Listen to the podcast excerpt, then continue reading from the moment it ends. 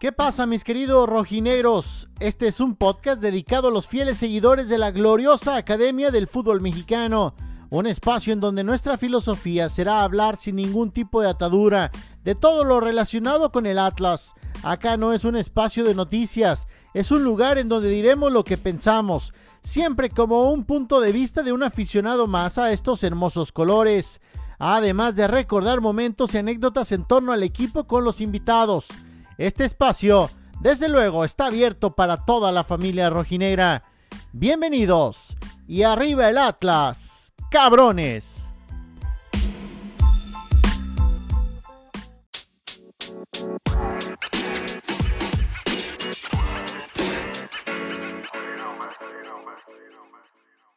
¿Qué tal amigos rojinegros? Mucho gusto de saludarlos en este segundo episodio del podcast Arriba el Atlas Cabrones y desde luego con un día muy especial para todos nosotros porque tenemos un invitado de super lujo. Se trata de uno de los directivos más importantes que ha tenido nuestro equipo en los últimos años, sin duda alguna, si no es que el más importante de la historia. Capaz que parece como muchos elogios, pero no es así. Es eh, lo que yo pienso y lo que muchos de nosotros, los rojinegros, pensamos. Se trata del licenciado Víctor Flores Cosío, aquí gusto y desde luego agradeciéndole que en este tiempo se tome pues unos minutos para estar con nosotros. ¿Cómo está, Lick? Beto, muchas gracias y muy agradecido por tus comentarios. Y pues yo simplemente sé mi trabajo, obviamente, en conjunto con muchos compañeros, pero muy, muy agradecido de tus comentarios.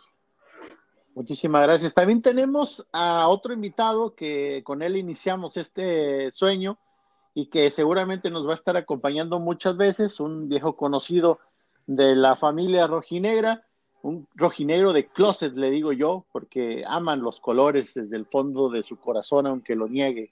Juan Pablo Félix, ¿cómo estás de nueva cuenta? No nos escucha. Bueno, ahorita nos va a escuchar seguramente. Lick, vamos a iniciar platicando un poquito, desde luego, y, antes de meternos en el tema del Atlas, preguntarle cómo le va con el tema coronavirus, cómo le va con el tema de su equipo, el TEPA, que van muy bien y que por ahí se vienen muchas buenas noticias de este equipo.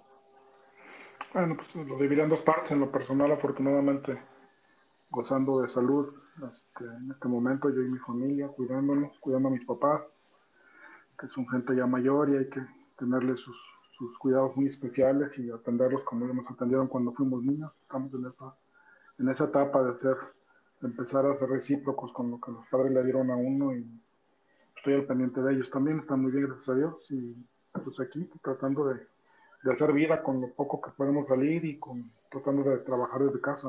Que en mi caso es un poco complicado porque los restaurantes están muy complicados manejarlos desde la casa. Y, y, si le está yendo, digo, perdón por la pregunta, Lick, pero ha, ha sido tiempo complicado para todos los restauranteros, sobre todo porque eh, ustedes están acostumbrados a que eh, la gente vaya a su local y no que ustedes vayan a la casa de, los de los comensales, ¿no? Sí, desafortunadamente parece que somos de los privilegiados que tenemos oportunidad de seguir abierto con servicio a domicilio y algo de mesas con la distancia de vida y todos los niveles de higiene. Ha sido un mes muy completo para la industria restaurantera en general de Jalisco, Guadalajara, de Zapopan. Y lastimosamente, pues los que la están pagando principalmente pues son los empleados y los que más lo están pagando son los que obtienen menor ingreso, que son los meseros, que dependen de las propinas de la gente. Entonces, está un poquito complicado el panorama, pero estamos haciendo esfuerzos por sacar adelante los negocios y a nuestra gente. ¿Y el TEPA? ¿Qué noticias nos tiene? Ahí, ahí, ahí sí, gracias a Dios, este, hasta donde concluyó el torneo regular, porque fue suspendido igual que las demás categorías, pues íbamos ostentando el primer lugar, liderando todos los rubros defensivos, ofensivos, goleador, este partido sin perder, perdimos un solo juego en todo el torneo. En el último minuto, por cierto, también pudimos haberlo empatado, pero bueno, así es el fútbol. Ahí vamos con las cosas bien y confiados en que el proyecto podrá estar muy pronto en, la liga de, pues ya no tiene nombre ahorita, en la, liga superior, dejémoslo así, que vaya a quedando como liga sub-23 o un nombre que le vayan a poner. Eh, eh, es, es un, me imagino que que será para, para muchos equipos o por ahí muchas, hay muchas críticas, pero para ustedes me imagino que es un paso adelante, ¿no? El proyecto se, se planeó para que en un mediano plazo estuviéramos en la categoría de plata anteriormente de ascenso. Este, así fue el proyecto, en eso estábamos cuando, cuando se vino toda la circunstancia de la cual pues, ni soy parte ni juez, simplemente pues, soy un beneficiario, como dices tú, de que el proyecto se pueda eh, sustentar en un periodo más largo y pues tenemos un poco más de, de tiempo si es que llegamos a estar para poder pensar en cosas muy importantes como ver el fútbol de primera división a los Altos de Jalisco, que hoy se convertirá en nuestra próxima meta. Claro, y el fútbol allá bien recibido por la gente, ¿no? Me imagino. Sí, la, la verdad que hemos encontrado una muy, muy cálida recepción en todo sentido, en asistencia, en comentarios, en, lo social, porque somos un equipo pues que mantiene, mantenemos pues las bases que nos enseñaron en, pues, en, la, escuela donde yo aprendí todo, que fue en Atlas, a tener una reciprocidad con la sociedad, con las escuelas, con los orfanatorios, con las monjas, con la eh, comunidad en general, pues estamos muy al pendiente de que el equipo también eh, trascienda y esté cumpliendo sus objetivos sociales. Oiga, tengo una pregunta que hacerle y perdón por hacer, creo que ya escuchamos a Juan Pablo Félix, ya se oye más ruido por ahí. Juanpa, ¿estás ya ahí? Sí, así es, ya estamos. Este, yo sí los escuché, he escuchado todas las respuestas del, licenciado, quien saludo con muchísimo gusto, pero Beto, por favor, termina la pregunta. Oiga, ¿por qué, por qué le, por qué no le pusieron colores rojinegros al Tepa? bueno, este, obviamente sabemos que hay, tradiciones que no se rompen, como en el caso de Atlas, que, que las han últimamente hecho pedazos, pues, pero en el fútbol hay que respetar las tradiciones y a donde llegamos es un equipo añejo, tiene más de 50 años de fundado, ha estado cerca de estar en la Liga de Ascenso en varias ocasiones cuando era segunda división. Este, y obviamente pues estamos respetando los colores que son el azulgrana este, de la institución, con obviamente eh, actualizado y modernizado y estamos trabajando también ahorita en el tema del escudo, pero sí los colores, los colores se respetan. Y licenciado, este reitero el saludo, por supuesto, eh, afectuoso. Eh, escuché perfectamente, escuché todas las respuestas, escuché también la presentación de Beto González, donde mencionaba sobre, pues, uno de los directivos más importantes que ha tenido el equipo de los rojinegros en la institución. No, no sé si, ponerle, por supuesto, ese calificativo, pero sí mencionarle que ha sido de los que más cariño le ha puesto a su trabajo al frente del equipo rojinegro. Y eso lo, digo yo, lo dicen los compañeros de la prensa, pero también lo sintió la afición rojinegra.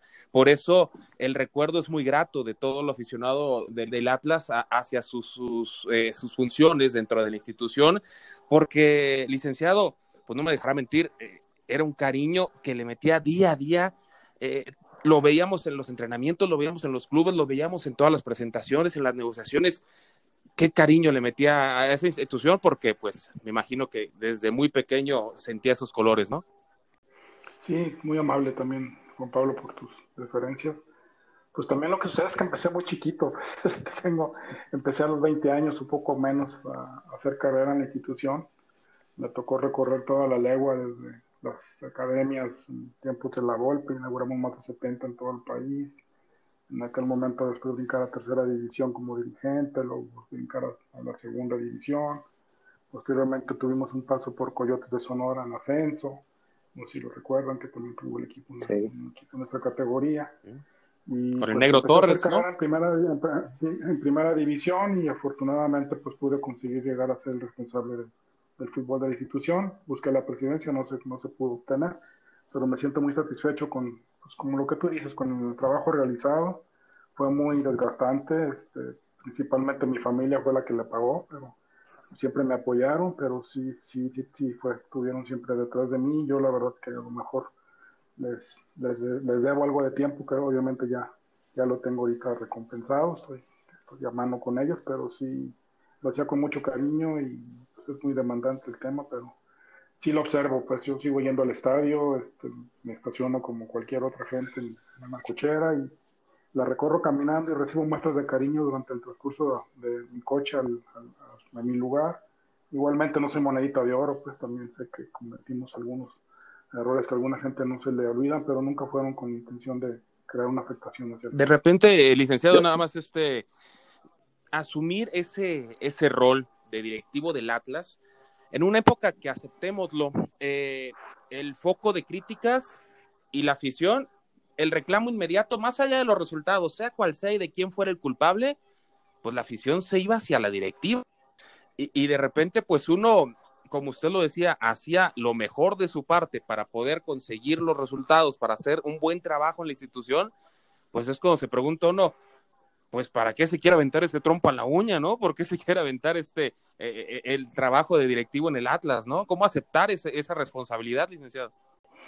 La verdad que era un sueño que tuve desde muy chico, así como los jugadores sueñan con, con participar en un equipo de división y más en el equipo que, que le hinchan, pues yo, yo desde muy niño las facultades para jugar fútbol no, no, no me fueron suficientes, este, nunca jugué profesionalmente ni cercano a pero sí me preparé, pues como, como lo mencioné, en una carrera dirigencial de muchos años, fueron 25 años en total los que estuve en la institución. Este, hoy tengo casi más de 50 y empecé a los 20 años.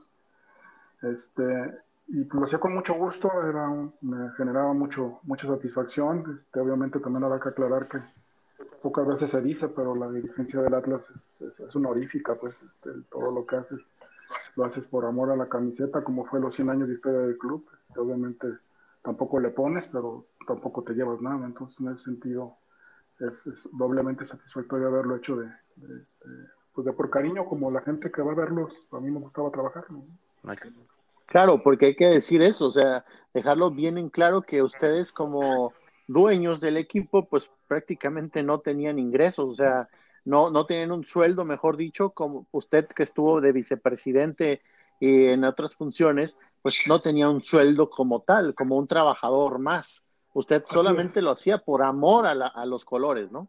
Sí, es un tema que pocas veces se, se aclara porque pues, siempre existen la, los rumores o como le llaman a los cuentos, estos casi bonita la palabra, pues este, los mitos este, sociales, o la palabra no la traigo en la mente, pero es prudente aclarar que toda la dirigencia de los Atlas a lo largo de sus 100 años de historia que alcanzamos casi ajustar antes de la venta, pues fueron 99 puntos y tantos.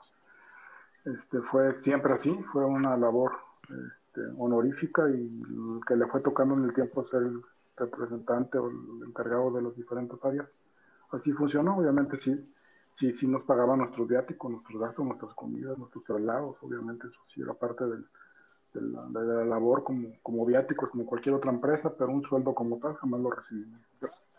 Hoy estuve viendo en, en TUDN, no voy a, eh, la final, bueno, vamos a hablar en, en, no en presente, sino en, en, el tiempo que estamos, ¿no? Porque eh, recordando la final de Copa de la Apertura 2013, contra Morelia. si no me equivoco, cuando contra Morelia, meses después se vende el equipo, pero ese, ese equipo fue el último que nos dejó un grato sabor de boca a toda la afición rojinera y la cabeza de ese proyecto, desde luego, era Víctor Flores Cosío, junto con Carlos Martín del Campo y otros más directivos, que, que no hay que dejarlos de lado, pero el, el, cerebro de todo eso, me atrevo a decirlo, era usted, Lick yo hoy me puse a recordar tantas buenas cosas, un torneo antes con un impresionante récord, salvándonos del descenso, eh, se va Tomás Boy por,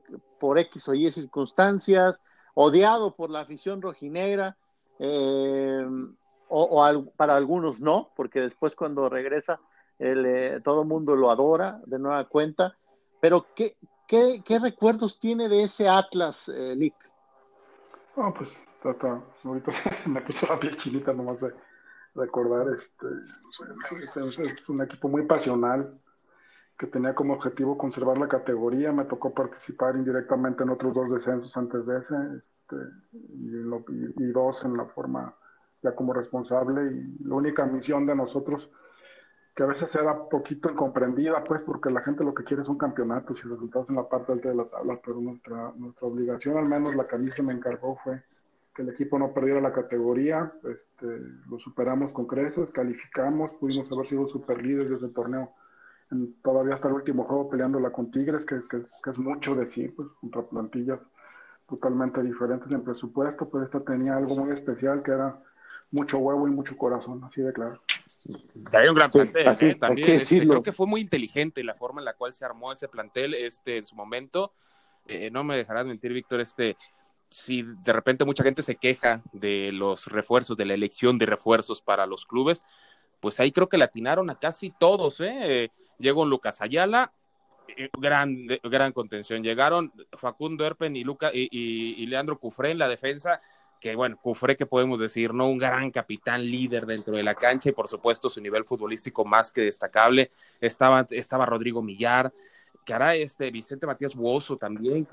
Omar, Bravo, Que, ya le quería preguntar más adelante de, de, esa, de esa contratación, este, pero, pero pues sí, creo que se dio en el clavo en la elección adecuada de los, de los refuerzos. No hay, eh, pues ahora sí que remontarnos, eh, ahora sí que, el labor de Víctor Flores labor de, del técnico en su momento, ¿cómo, cómo fue el armado de, aquello, de aquel plantel que, que dio también previamente pues los 31 puntos, si no mal recuerdo, ¿no? Del torneo. Mira, este, este plantel, como ustedes si hacen un poquito de memoria, ya un año antes habíamos andado también en los avances del, mismo tema, pues con, con Juan Carlos Chávez. Este, las bases de ese plantel se cementaron en el proyecto de Juan Carlos Chávez, este, con una estructura y un fútbol que fue poco agradable, pero efectivo. Este, se obtuvo la salvación también con fechas anticipadas. Afortunadamente nunca me tocó jugarme la categoría en último partido.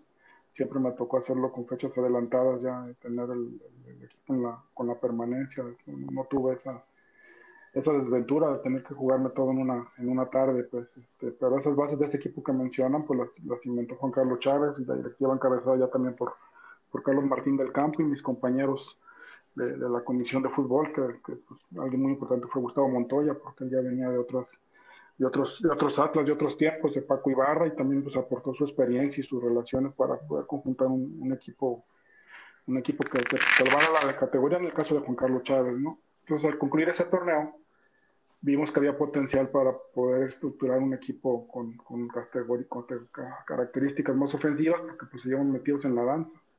Entonces fortalecimos mucho el tema de la parte ofensiva, también llegó Mancilla, no sé si recordarán, llegó Bozo, en su momento llegaron jugadores importantes y desafortunadamente a Juan Carlos no se le dieron las cosas en los primeros partidos y, Tomás Boy toma el equipo y, de ahí para adelante por pues, la historia que, que ya conocemos de un de un atlas de, las rayas verticales que, es difícil. Oye, este, Víctor, este fue, fue, este. no, no sé, platícanos.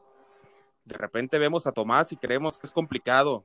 A ti que te tocaba directamente platicar y negociar y estar con él, seguramente es, a lo mejor es de otra forma, ¿no? A lo que muchos imaginamos, ¿no? Fíjate que yo, yo Tomás, yo no lo había, yo no lo conocía. Este, cuando, cuando él estuvo la vez anterior en Atlas, tiempos del ingeniero Fernando Acosta. Eh, no me tocó estar directamente en relación con el primer equipo y en ese tiempo andaban en las categorías juveniles. No tuve, no tenía el gusto de conocerlo. Este, eh, con la contratación, desde el momento que se cerró, fue, fue muy chistosa porque pues, hablamos en la mañana, eh, a mediodía lo cité en el restaurante y pues yo esperaba mandar por él al aeropuerto. Y dijo, no, me voy en coche. Este, estaba en Morelia, llegó, llegó un carro. Y en 10 minutos nos pusimos de acuerdo. Le gustó, tenía muy analizado el plantel. Le dio mucho potencial. Y obviamente para, para el segundo torneo, porque acuérdate que son torneos cortos y, son dos por año, pues también apuntalamos el, el tema para que el equipo fuera un poco más profundo.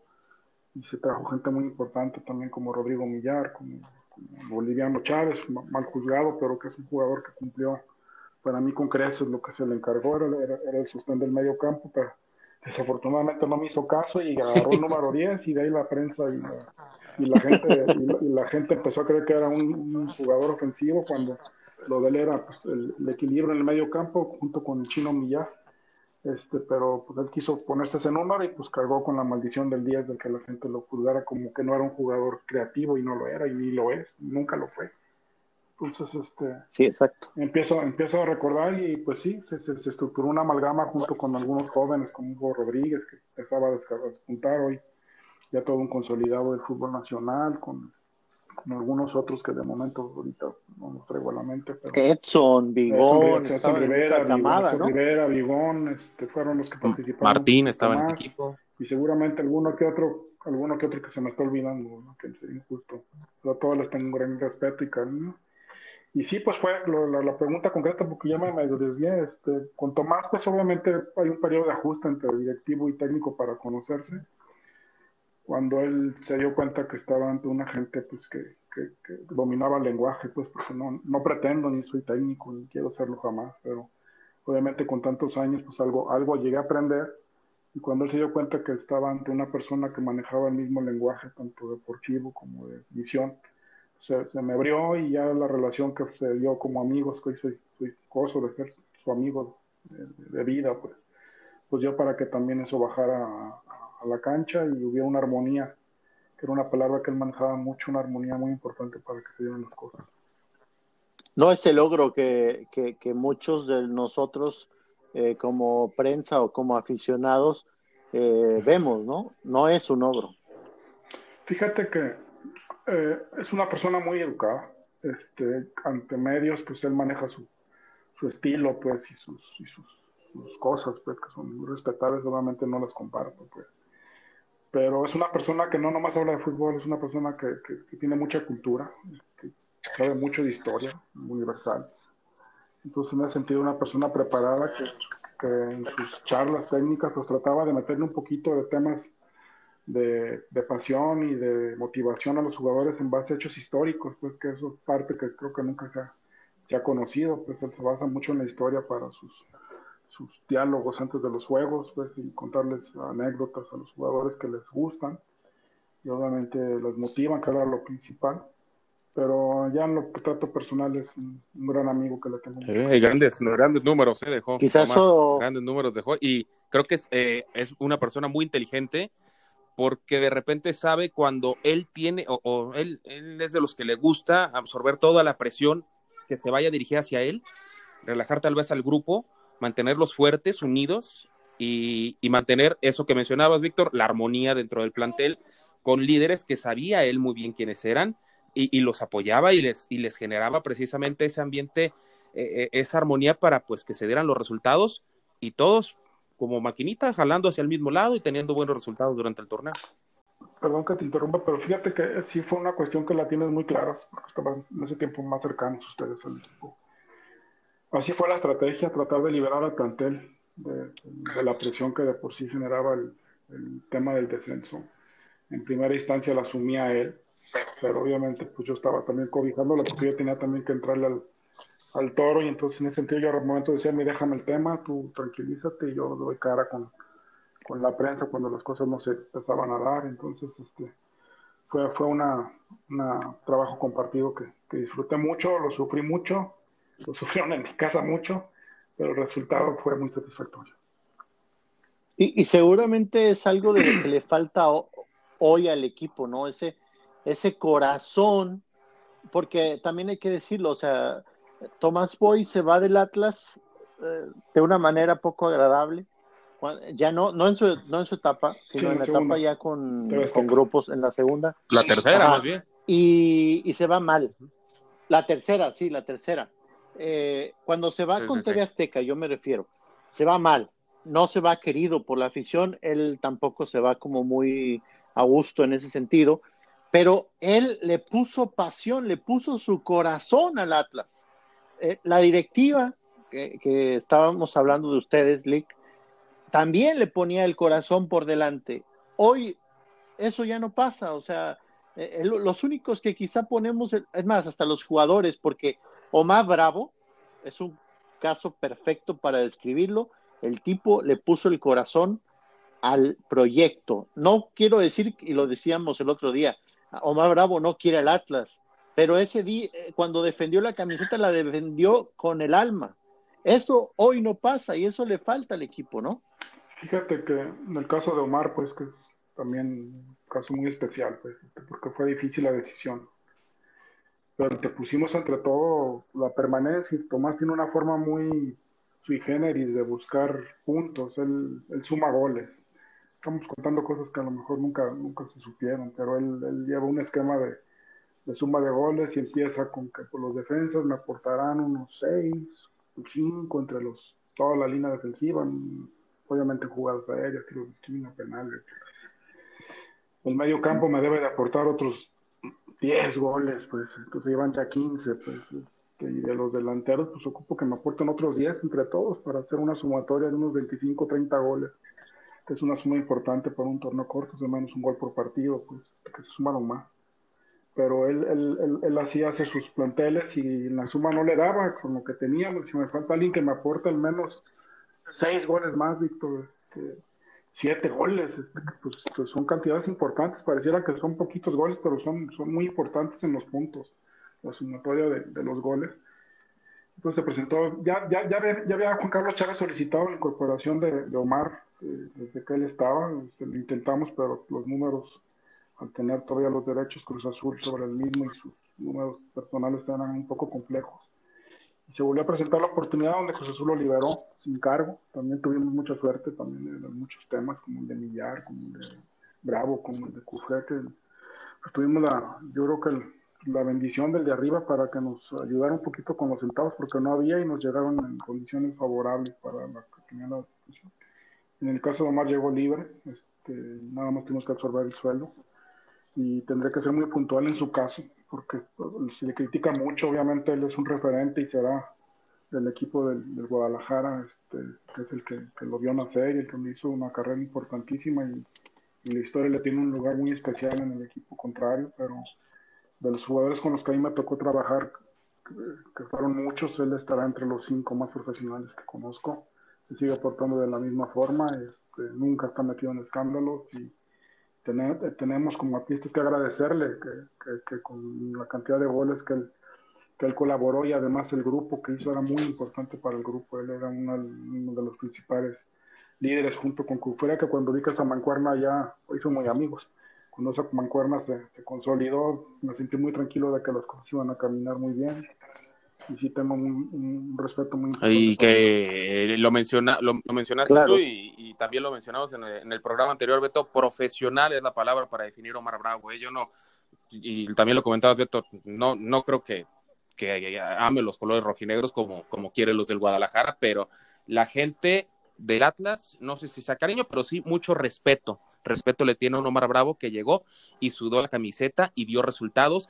Pero también, Víctor, ahí te quiero preguntar, ¿cómo se da cuando a la mitad del torneo, cuando viste todavía los colores del Atlas, se enteran de que va o de que se convierte en jugador de Chivas? ¿A ustedes cómo les cayó esa noticia en su momento? No, bueno, pues es, su casa y hay que comprenderlo, digo, pues es, como si, si, Maradona no hubiera querido regresar en un momento a Newell's. Pues. Para Omar, el equipo de Guadalajara, pues es, su, es su historia, su vida, y seguramente él pensaba en concluirla en ese, en ese equipo. Este, yo lo veo muy, muy normal y pues hay que ser, tener la cabeza fría a veces y ver las cosas como son. ¿Se los dijo? ¿Se los dijo antes, Víctor? Yo ya no estaba. Recuérdate que yo no arranco el torneo de ASAT este, por cuestiones personales. Decidí hacerme un lado. Este, meses antes yo no arranco, yo no arranco ese torneo. Este, yo ya estaba fuera de la, de la institución. Este, no me tocó, no me tocó tratar ese tema, pero obviamente estaba muy al pendiente. Eh, eh, mencionabas eh, hace un momento cuando estábamos iniciando el, show, cuando todavía no, no, no, no entraba yo este a, saludar, que sí los escuchaba, pero que no, no me escuchaba. mencionabas que se han ido perdiendo las tradiciones del Atlas. Este, algo, no, ¿qué es lo que sientes que se ha perdido de esta institución? Ahora que después de ustedes, en 99 años, pues fueron unos dueños en los últimos pues en los últimos años han sido dos en menos de diez. Pues lo que pasa es que el fútbol, no nomás el Atlas, digo, también hay que ser muy, ¿cuál será la palabra? Muy equilibrados con los juicios y muy objetivos. El fútbol de hoy en día se ha convertido en un, negocio de, mucho dinero. Este, muy difícilmente yo creo que si nos hubiera dado la venta al Atlas estuviera hoy vivo, pues estaríamos con una situación complicada, un descenso, un ascenso, no sé, que, que, que, no lo sé, es un tema que nunca lo vamos a ver, pero sí lo que existe es que los temas económicos y de los sueldos, más al día de hoy por lo que escucho, pues, en el tiempo que yo estaba fuera de primera división, pues tomó, tomó unas magnitudes pues que no son la realidad de la economía mexicana, pues en ese sentido se ha complicado todo y los clubes buscan pues hacerse de ingresos sacrificando algunos factores de, tradiciones, seguramente como fue el cambio de horario, ¿no? Que, lo que escucho. Es uno de los equipos más vistos los viernes, pues les da mucho rating, les da mucha publicidad, les paga mejor. Pero yo ni soñando me hubiera atrevido a, hacer un cambio, si no me atreví a hacerlo de horario, imagínate de día. Este, pero son cuestiones que, que, los propietarios en turno, pues en su caso TV Azteca y, y Orley, pues lo, lo, tienen que tener un comparativo con el tema financiero y probablemente está la respuesta, que no sería yo quien la tuviera que dar, sino más bien, más bien ellos, pero me imagino que va por ahí.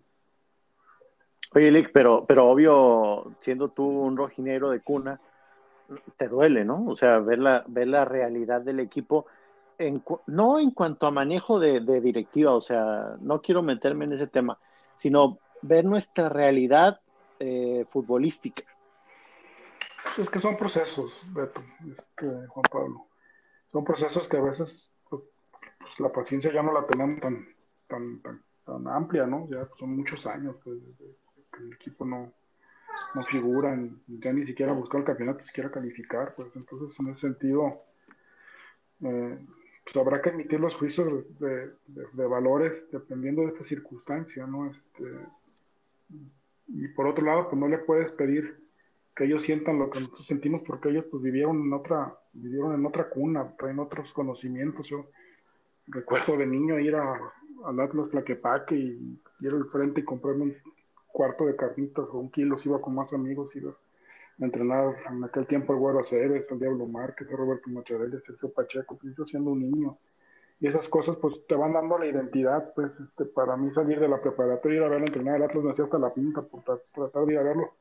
Cuestión que muchos de nosotros entendemos porque, porque somos atlistas, pues, pero ellos, mucha parte de la esencia y de, los, y de las tradiciones que nosotros tenemos, pues no, nos, no las conocen, no las vivieron y el proceso de aprendizaje, si lo hacen con gente que pues, tampoco tiene esas características, pues va a ser un poquito más largo. A, mí me duele mucho, por ejemplo, y me di cuenta ahora que tengo cinco años ya viviendo fuera de Guadalajara y que tengo contacto con mucha gente extranjera que también le gusta el fútbol y que le gusta el fútbol mexicano. Y, y de verdad me duele escucharlos cuando me dicen, que, el Atlas no existe, que el Atlas es un equipo muerto, que, nada, o sea, no tienen idea de lo que es la, eh, la afición o la grandeza de la afición atlista, porque, porque se van por, lo, por los resultados de los últimos años. Por ejemplo, ver a Tigres, un equipo poderosísimo, un equipo que, que gana todo, que lo vemos siempre peleando, al América, al Monterrey, a las mismas Chivas que últimamente pues ahí como que estaban dando de qué hablar y, y, al Atlas lo consideran como un equipo, digo, con todo el respeto del mundo que me merece el Veracruz, pero que así nos consideran, un equipo igual a esos y eso me da mucho, mucho sentimiento a mí. Pues es un tema con el que aprendamos a vivir desde que somos niños, digo, este, para poder comprender y, conocer la esencia de lo que es el atlismo, pues ocupa ser de Guadalajara. Este, bueno, no precisamente, pero ocupa haber pasado por algún tiempo en Guadalajara o haber tenido un amigo que, que, lo llevaste fútbol. me haría falta una hora más de tiempo para contar las miles de anécdotas. Yo tengo un grupo que se llama Los Miércoles de Academia, que nos reuníamos, que no son dirigentes, empresarios de todo tipo, y empleados, y panaderos, y tortilleros, y carniceros. Nos juntábamos una vez al mes a platicar y de las preguntas al que se va sentando es cómo, cómo, cómo, cómo se enamoró de Atlas. Y, hay unos casos como para escribir un libro, pues, de, un argentino que, tenemos ahí, que, es un buen amigo, que dice es que yo venía a trabajar a México cada mes, venía a la empresa, creo que era la empresa de lácteos. Y pues el partido que me tocaba ver era el del Atlas, que era el sábado en la noche. Y lo veía y lo veía, yo no sabía nada del tema de que estuvieran en descenso. Yo veía que un equipo jugaba espectacular, los jugadores allá. Está hablando de los 70, ¿no? Y de repente empezó a involucrarse más y dice, este que pues está yendo al descenso. Y dice, ¿cómo es posible que ese equipo como juega esté yendo al descenso? Y sí, efectivamente, fue el año que, el Atlas peleó el descenso con, con curtidores, este, y su historia es muy bonita porque dice, yo, yo me, enamoré de Atlas y dije, si algún día vengo a México le voy a ir al Atlas. Volvió a México ya de planta, hoy tiene sus hijos aquí, y es muy amigo de los Macharelli, por cierto, y dice, pues, que cumplió su palabra, este, se enamoró por verlos en la televisión, por su forma de jugar. Sí, yo, yo, yo conocí cuando llegué acá a Miami a un señor peruano que es, eh, o era croni, eh, narrador, perdón, de ESPN hace algunos años, y dice que, bueno, él, él, él tiene su camiseta del Atlas, y, él me decía, yo soy del Atlas, yo le voy al Atlas, porque yo me tocaba narrar todos los partidos del Atlas y me enamoré de su forma de jugar de años para acá, o sea, ya hoy, hoy no trabaja en los medios, eh, le tocó la mala fortuna, pero, pero, o sea, una cosa de un peruano en Miami que le va al Atlas es como poco común. Lick, yo quisiera preguntarte una cosa y, y, ahora que hablas de escribir un libro, últimamente pues eh, todos te leemos en tus columnas o del informador y, y, has contado unas anécdotas espectaculares y, y, el otro día yo le decía a Juan Pablo, oye, yo le voy a preguntar a Lick Flores cuando esté eh, que nos platique sobre los refuerzos, la llegada de los grandes refuerzos y la llegada de los refuerzos que simplemente no funcionaron en Atlas, Sí. eh, obviamente hablando de tu gestión. Sí, sí, sí. Pues adelante, suéltale. ¿Por dónde empezamos?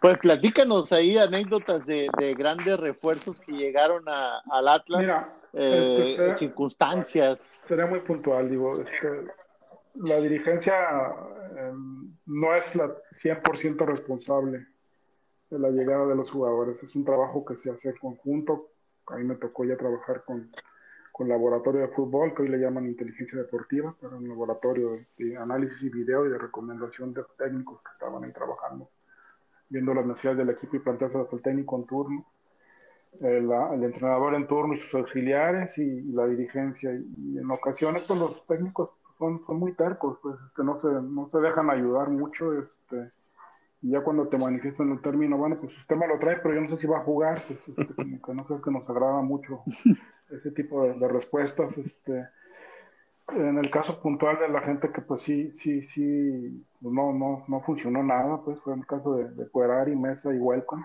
que, que, el entrenador en turno este, lo solicitó, fue, que fue Rubén, también al cual le tengo un gran aprecio, pero bueno, él fue el que decidió tomar por, por como, como buenos agentes, pensando obviamente, como siempre, que le iban a, a funcionar. Desafortunadamente, de los tres, pues, pues creo que ninguno. A, John, a Johnny Welcome, ya le pusieron Johnny Goodbye por acá. De acuerdo. Este, eh, el, el, el, tema pasa mucho, pues, por, por, lo que los técnicos se permitan. Él nos pidió un voto de confianza, o sea, no voy a decir nada que no sea lo que fue. En contratarle a esos jugadores, este, pues en perjuicio, pues se dio también su salida porque el equipo no funcionó, este, basado en muchos de los extranjeros que no, que no, que no dieron el ancho. En el caso de, de, del carnicero, este, el apellido. Este, pues también fue un tema de humanidad porque pues, no se le dieron las cosas, la verdad. Este, y de repente Juan Carlos Chávez, uno de los, lo tengo pendiente de escribir eso. Ya estaba con el equipo a cargo de Juan Carlos, ya vino salido Rubén, estaba ahí Ferrari. Y Juan Carlos me decía, yo ocupo si ese muchacho porque se va a aventar de la ventana. Y yo, ¿cómo se va a aventar de la ventana? No, no, está, en, un, en, una crisis emocional este, severa que te tengo la obligación de comentar porque pues ya el jugador iba con el cuello así torcido entrenando, pues te traía una, contractura muscular ya del cuello de tanta tensión, pues que pues, él soñaba con triunfar como cualquiera. Y me le acerco y le digo, este, ¿qué pasa? ¿Cómo, cómo, cómo vas? Este, dice, oiga, ¿le puedo pedir un favor? Así, fue. ¿Le puedo pedir un favor? Este, sí, dime, dime ¿con, ¿con, qué pasa? Pues, podría buscar a gente para ver si podemos llegar a una, un acuerdo. Yo ya me quiero retirar, ya no puedo con la presión. Este, de la fecha 8 o 9, una cosa así. Pero era la primera vez que un jugador me pedía encarecidamente y de, como un favor humanitario, así, así lo voy a decir con esas palabras, de que si podíamos encontrar una salida para rescindir su contrato, lo que menos le importaba ya a él era el dinero, pues simplemente ya regresar con su familia, con su esposa, con sus padres, que, que, que también es otra historia bonita, es un, lo del carnicero lo agarraron aquí mucho hasta a, bullying, pues, y pues, y, este, y la verdad que su padre pues, era una persona que trabajaba en un, en un obrador donde trabajaba toda su familia, una familia pues, como cualquier otra, que cualquier trabajo dignifica. Él trabajó para ayudar a su papá, no, no era carnicero, era, un obrador, un rastro, como lo llamamos acá. Este, y ahí fue su formación de niño, pues le tiene mucho cariño al tema del, del rastro, pues, este, y desarrolló el fútbol por un lado, pero también tuvo la, los tuvo bien puestos para pedírmelo así tal cual como se los estoy mencionando, que si podíamos rescindir el contrato, se buscó a su agente y, y dos tres días él ya estaba de regreso con su casa y yo creo que nos lo agradeció por vida. Porque Hay agregar el tema de, de Gastón, eh, y te lo digo porque yo lo tuve, eh, fue invitado en, en Zona Atlas. Él nos platicó su historia y sí, este, él trabajaba, eh, me parece que calentando unos, unas calderas para, para el tema del ganado. Eh, nos platicó cómo, pues él ya pues ya más de 20 años se jugaba, de repente lo observan y le dicen, vente a jugar profesionalmente a los Estados Unidos, no se había subido, me parece que un avión, y de repente llega a los Estados Unidos, de repente le, le dan la oferta para venir al fútbol mexicano con el Atlas, y él nos, nos confesaba, porque conocemos a, a, Rubén Omar Romano como pues es un técnico pues estudioso, táctico, digo, escuela la, la golpista, y nos decía Gastón, este, no le entiendo. Veo los temas, veo los análisis, veo los, eh, los esquemas tácticos, veo los planteamientos que él pone y sinceramente no le entiendo. Él eh, eh, era muy sincero en esa entrevista. De hecho, creemos, decíamos, creemos que se pasó de sincero porque pues después de que terminó decíamos, ¿y cómo llegó a una persona así a, a, un equipo como los rojinegros del Atlas? Como ya bien lo comentabas, pues finalmente una decisión del técnico, ¿no? En su momento. Sí, se respaldó. Este, el jugador era, pues, si lo tuviste cerca, pues, como persona, una gente pues, muy humilde, este, muy humilde con, de, de otro sí. país, de Uruguay. Este, pero era muy franco y la verdad creo que no le fue justo el Atlas a él. Este, independientemente de lo deportivo, fue un jugador entregado que, que, le ganó la presión. No supo manejar la presión de los medios y de la afición, este, pero estoy seguro que con un poquito más de, de trabajo psicológico que también se le proporcionó. Todo, todo, todo se le acercó. Yo creo que falta un poquito más de su parte para poder superar las críticas y desarrollar su fútbol, que era un, pues, un volante abierto, que tenía encare, que tenía regate, que tenía centro, y no era un goleador, pues también a veces esperamos que los manzanos de emperas o los... Oye, Víctor. En el caso de, de, de en el, perdón, en el caso de, de, del Chiqui Mesa y de Georgie Welcome, me parece que, que, llegaban, porque yo el otro día hablaba con Carlitos Pavón de Georgie Welcome. Le dije, oye, en el Atlas jugar, solamente tú no quisiste llegar, yo echándole un poquito ahí de, de, de carrilla, ¿no? Al gran, a la sombra goleadora. Pero le decía, en el Atlas jugaron dos buenos hondureños, le dije. Jugaron Carlo Costly y Georgie Welcome, y ninguno funcionó. Y te faltó, y te faltó uh, otro. Me parece que no pasa. Fueron tres, fueron ay, tres. Ay, ahí sí ya me agarró. Yo te lo dejo de tarea. Uno antes. También. Lo voy a titular buscar. De la, titular de la, titular le, de la bueno, selección nacional también. Turcio no jugó a ellos. Pero bueno, ahí te lo dejo de tarea. Sí, no, no, no, no él, él no jugaba nunca de nueve. Los, los nueve eran ese, eh, ay, también se me olvidó el nombre, y Sí, Pavón. le tocó, le Ellos tocó eran jugar mucho con Pavón, le tocó mucho jugar con Pavón, pero también hubo otro que jugó en el Milán, que hizo mucha carrera en Italia, este, no estoy seguro si en el Inter o en el Milán, este, no el nombre, pero era- eran sus compañeros, o era, o era Pavón, que era un crack, metiéndolo, o era este otro jugador que se me olvidó también se me olvidó el nombre, ahorita va a. Eh, entonces, esos son los, los, se puede decir, los pecados de Víctor Flores. Sí, Digo, sí, si, si lo podemos sí, llamar así, porque obviamente no es usted no, no, no, responsabilidad. yo, yo, yo no asumo, yo no asumo eh, ni, ni, des- ni desconozco mis responsabilidades. Tanto tuve aciertos como tuve fallas. Este, lo, lo reconozco con toda la cabalidad que esto implica. A lo mejor me faltó ser un poquito más pertinaz en el caso de estos jugadores para que se vieran otras opciones o no se fueran los que estaban, porque, pues, por- porque llegar tuve que dejar ir a Michael Ortega, que es de las cosas que más me arrepiento en la, en la vida. Pues, Michael Ortega era un crack, que era la banca de, Colombia, de la selección sub-20, del, crack del Real Madrid también ahorita, ya era su, su, su, su recambio de la selección en, en Colombia. Y creo que con- de, James, era- era- ellos dos estuvieron peleando la titularidad de la selección sub-20 y James le ganó el último tramo, pero eh, en el caso de, de- de Ortega, pues estuvo peleándola permanentemente en la selección nacional y hubiera sido un jugador muy importante para Atlas que le hubiera dado un poquito más, más de tiempo y lo dejamos, lo dejamos ir.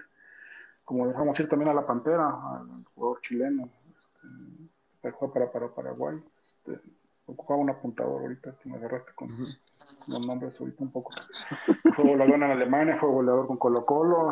Ah, Lucas, Barrios. Vamos a ir para que llegara igual con entonces imagínate. Que Lucas, ya lo platicamos en el, en el programa pasado, ¿no? un gol metió en el Atlas. Sí, claro. Y, de repente, pues sí, no, no se le dio la situación, se va, se regresa, se va a Chile es campeón de goleo, después se va a Alemania, donde la rompe, y esto sonaba hasta para el Real Madrid y para los grandes clubes en Europa, pero pues sí, o sea, de repente eh, la visoría no es mala, este, a veces pues hay situaciones que, que llegan a suceder que, que, no permiten que los jugadores lleguen a demostrar las condiciones que tienen. Bueno, el mismo caso de Gonzalo Vargas, ¿no? Este, el jugador eh, también que, que, fue campeón de goleo en Argentina y que le costó también en el Atlas, ¿no? Sí, la verdad pues no, no es muy complicado atinarla toda pero lo que se juzga a fin de cuentas son las intenciones y el resultado final y, pues, el equipo afortunadamente a través del tiempo y los años que me tocó a mí o y los que le tocó a otro pues mantuvo la categoría durante los últimos 20 años Oiga, ¿y qué es de Michael Ortega? Pelas donde supe, el año pasado estuvo jugando en Arabia, este, en un equipo de los importantes de allá de Qatar. Este, le di seguimiento este, por YouTube porque tengo contacto con él. Él sigue guardando un cariño muy especial, está muy joven yo pensaría en traerlo a México en algún momento si me tocara a mí la oportunidad de, porque la tengo muy muy comprometida con él en que era una apuesta juvenil que, que, hice y que no se le permitió desarrollar y él sabe que no pasó tanto por la dirección sino por los técnicos. En lo económico para que fue un gran se fue a Alemania no un gran gran negocio de ahí pudimos tener el equipo. Lo vendimos en una cantidad muy importante de dinero este, lo valoraron otro pero tuvo la mala suerte de que el primer entrenamiento se lastimó del, del, tobillo y operación, entonces ahí son cosas de la vida, pues, que superó.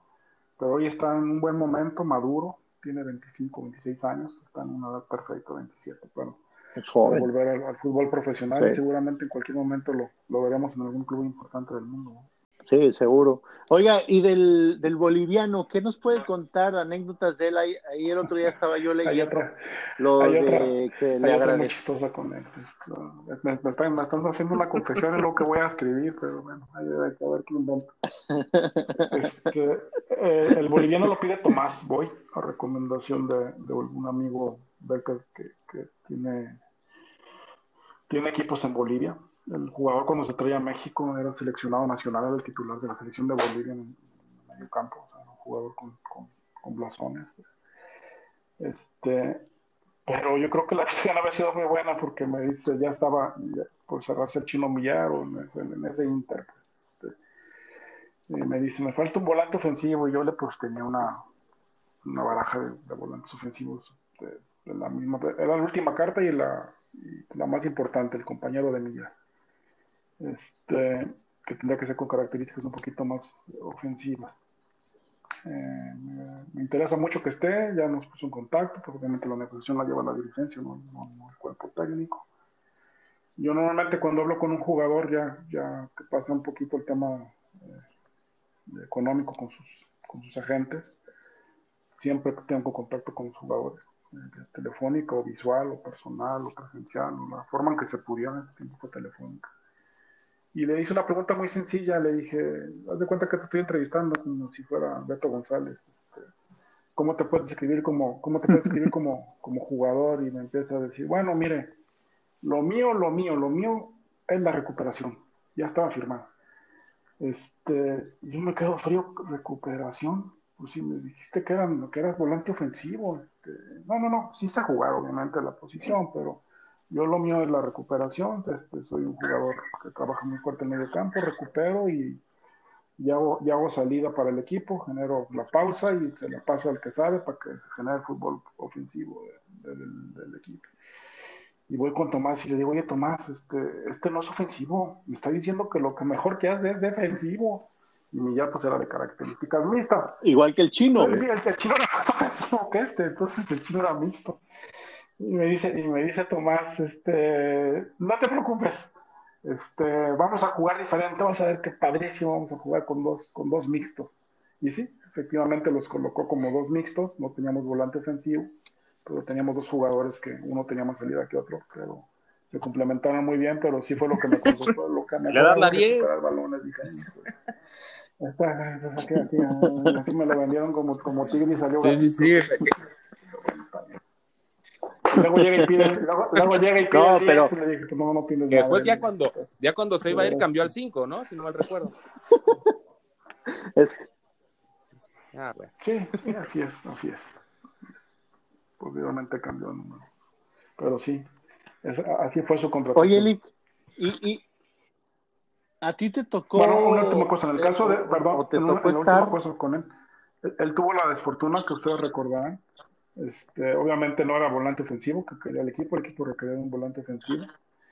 Pero uh, se le vuelve a dar la oportunidad y desafortunadamente para él pues se, se le quiebra un metatarsiano pues, en los primeros entrenamientos de la pretemporada y todavía podemos hacer otra alta y pues con todo y la pena pues, le tenemos que, que dar las gracias, se le siguió pagando su contrato, obviamente como, como, como, merecía un jugador profesional como él, pero ya no pudo regresar a más. Sí, porque él se va por, por una, por una Así, lesión, ¿no? Rompió uno de los dedos del pie. Oye, Lick, ¿a ti te tocó la salida? Bueno, no creo, pero ¿te tocó la salida de Andrés Guardado y sí, Diego Coloto? me tocó, ya estaba yo participando en la comisión de fútbol, no como responsable, pero sí ya participaba de la decisión, estaba muy cercano al, al es verdad que, digo, a mí que me, me va a decir que qué chismoso, pero, pero es verdad que todavía no les paga al Atlas, ¿verdad? Al Atlas, al Atlas AC, y siguen debiendo. Imagínate tantos años y sigue la deuda y creo que están abonando, pero una cantidad, pues, como, como decimos acá, como, como, como, de, como se... de chiquito, ah, entonces... pues en algunos facilitos que, que muchos ni se han de acordar, pero una tienda muy tradicional aquí de la ciudad pero sí se está solucionando, pues. una cantidad irrisoria, pues, que no ajusta ni siquiera para. Sí, porque se fue al tribunal. Administrativos de pagar. Algo administrativo. ¿Quién es el presidente de.? El tema ya, ya está sentenciado. Este, y hay un acuerdo, pues, que obviamente pues, está pagando lo que se, lo que se acordó. Ah, oye, Víctor, este. Son chiquitos y facilitos. Sí. Creo que le faltan todavía. todavía le faltan si mencionabas que precisamente ya estabas en esa comisión de, de fútbol. Eh, ¿Nos puedes aclarar? Y, yo estaba, cubría en ese tiempo también a los rojinegros del Atlas. Estaba prácticamente amarrado con el PSV, eh, Andrés, ¿no? Desmiénteme si no. Y, de repente entró la Coruña a, llevárselo, o cómo fue la situación ahí. Sí, sí, los dos, los dos tenían interés en, en Andrés, obviamente había promotores de por medio, este, que pues es una, una labor que el fútbol también a veces son mal juzgados, pero pues también son importantes para que haya movimiento y transferencias de jugadores. Este, y un representante le tenía un equipo y otro representante le tenía otro, pero a fin de cuentas, pues lo que fuera mejor para la institución, en nuestra teoría, porque de Andrés Guardado prácticamente sí se acabó de pagar el 80% de, de, del tema. Cuando surge lo de Coloto, pues el otro señor que iba muy puntual con sus pagos y confiamos en, confiamos en su, honradez, pero resultó que que no pudo ya más, tenía ya embargados hasta los calcetines, entonces se me complicó el pago, pero sí, fue opción para Andrés el PC. Por cierto, la de La Coruña, una negociación muy especial porque este señor trabaja de noche. Entonces, este, sí, ¿Cómo de, noche? de la noche nos citaba por, tele, por teléfono aquí en México, y era trabajar de las 12 a las 4 de la mañana y tratando de cerrar la operación. Y creíamos que era por el tema horario, pues obviamente tenemos diferentes horarios en México y España pero cuando llegamos a España seguí tratando de, de trabajar con él, pues cita a las 12 de la noche a trabajar. Entonces, este, es, es, es, su horario un poquito ah, especial y te invita a cenar a su restaurante y te atiende de 12 Yo dije, fue, fue en un club nocturno, nocturno la, la negociación. ¿Oh? No, no, no, no, no. En España la vida nocturna es como en Argentina el tema de la cena sí. se tiene un poquito más noche para lo que nosotros ya pero ellos siguen en el restaurante y este señor tenía esta peculiaridad de que te citaba a las 12 de la noche. Buena anécdota. Lick, nos quedan 10 minutos o menos de programa y obviamente no nos podemos ir y, y, no nos va a gustar nunca una hora contigo porque siempre hay muchas anécdotas y muchas preguntas que hacerte, pero obvio tenemos que hablar del tiempo presente. ¿Qué opinión te merece el innombrable DT del equipo? La, la verdad que te digo soy, de innombrable desde sí, mi este, punto de vista. Yo la verdad que soy, soy muy respetuoso de las personas este, y al tener tantos años en esto, eh, los conozco casi a todos. Quiero decir que he tenido tratos con prácticamente todos, indirecta o directamente, hayan pasado o no por Atlas. por, los diferentes escenarios que se presentó conocerlos. En el caso de, del Tuca, que nunca se pudo llegar al Atlas, pues es, una persona a la que le tengo un gran respeto y, cariño por, por, lo que dio por Atlas en su momento, que no le alcanzó para salvarlos, pero lo siente igual. Pero en el caso técnico de Atlas, pues también tengo una relación que me, que me complica emitir una, una opinión muy objetiva al, tema, pues las cosas cuando se ven no se juzgan, no se le han dado y confío pues en que en algún momento se le, se le presenten las cosas a favor y que este tiempo que ha habido de reflexión le ayuden para entender un poquito mejor el funcionamiento y la idea del equipo. Pues entonces sí, le tienes fe. Pues, o sea, ¿crees que su forma de trabajo va a funcionar en el Atlas? Su filosofía como tal, como tal, como, como ve el fútbol él, filosóficamente, está muy cercana a lo que el aficionado le gusta de un equipo, del, del Atlas. Pero también el aficionado anteriormente no entendía pues que no podíamos jugar así porque no estábamos jugando el descenso, teníamos que jugar de otra forma distinta, o sea, no se podía jugar alegremente el ataque y salvarte en una categoría. Hoy al no haber descenso, pues seguramente se relajará un poquito el tema y yo confío en que el equipo juegue diferente, juegue como a la gente le gusta, que es la forma que él interpreta, que él, que él siente, porque lo sé personalmente que él sí siente el fútbol, y a lo mejor pues trasladarlo al terreno de juego y que los jugadores tengan la, la inteligencia o la apertura para entender su forma de juego y espero que se le den las cosas. No lo sé. Bueno, pues este, de mi parte nada más, ya prácticamente estamos terminando. Agradecerle mucho a, Víctor Flores, este, ya lo comentabas al inicio del programa, este, eh, este proyecto con el TEPA, pues te deseamos la mejor de las suertes. Eh, conocemos la zona de los Altos, este, una región muy futbolera, la gente es apasionada, hay, y también pues hay, hay gente que, que, se compromete con proyectos futbolísticos, así que te deseamos también mucha suerte en eso, que pues esperemos que esta ahora etapa de seis años sin ascensos, descensos, pero que ayuden a consolidar un proyecto en Tepa, pues que permita verlo en una posición de ascenso, por ejemplo, en una liga de ascenso y, y pues siendo un proyecto mucho, muy, muy sólido, por supuesto.